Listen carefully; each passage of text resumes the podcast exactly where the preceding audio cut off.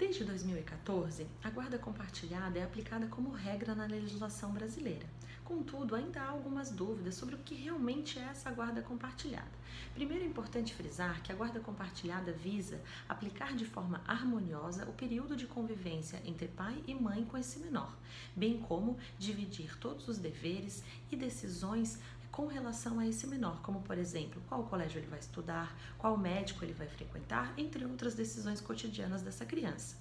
Contudo, não necessariamente a criança terá que ter residência num período na casa da mãe e outro na casa do pai. Ela pode sim ter uma residência fixa na casa da mãe, mas ter preservado o seu direito de convivência ao pai e vice-versa.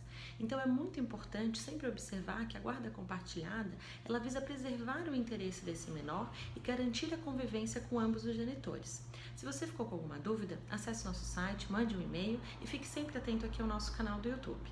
Meu nome é Luessa Santos e eu sou advogada.